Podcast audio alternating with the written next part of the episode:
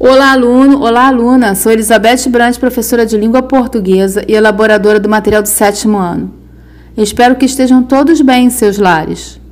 Chegamos ao último MCE do ano de 2020. Foi tão divertido ter dividido os textos e as atividades com você e seus familiares. Conhecemos grandes compositores e importantes escritores. Lemos várias tirinhas, crônicas incríveis e belíssimos contos.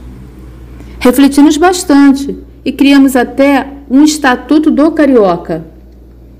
Foi um rico passeio cheio de alegria e inspiração. Para finalizar, vamos ler o conto As Pérolas de Carlos Drummond de Andrade.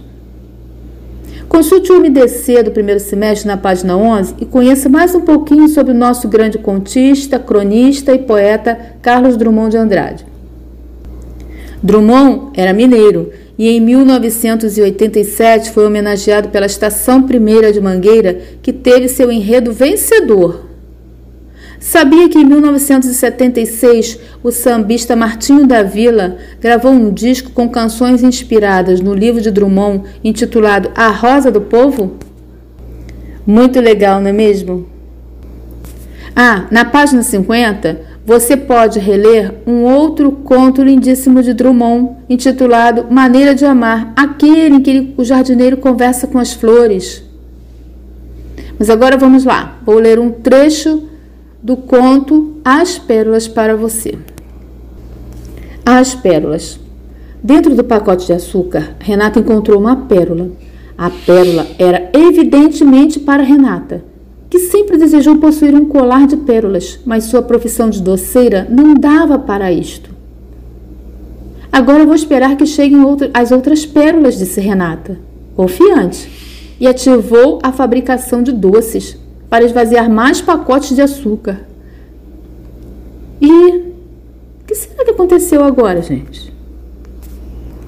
Será que ela conseguiu encontrar mais pérolas dentro dos pacotes de açúcar e montar seu colar? Urre mais um pouquinho.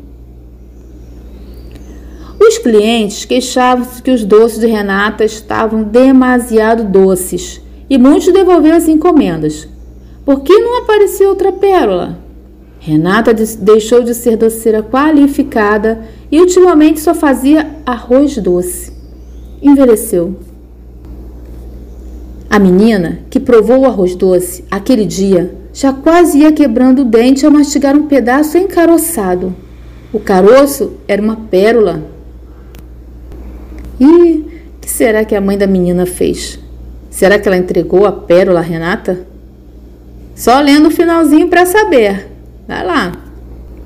Depois de terminar a leitura, reescreva o conto assumindo a condição de narrador protagonista e mudando o desfecho. Planeje seu trabalho se desejar, adicione personagens, definindo bem as suas características.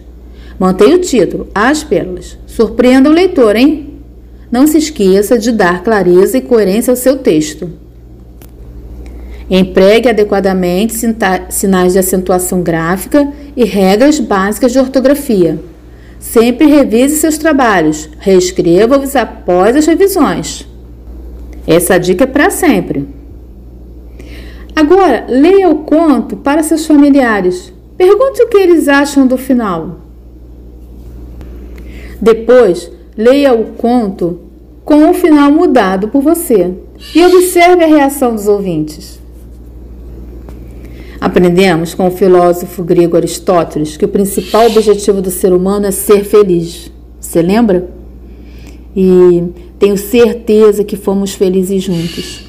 Muito obrigada por sua parceria.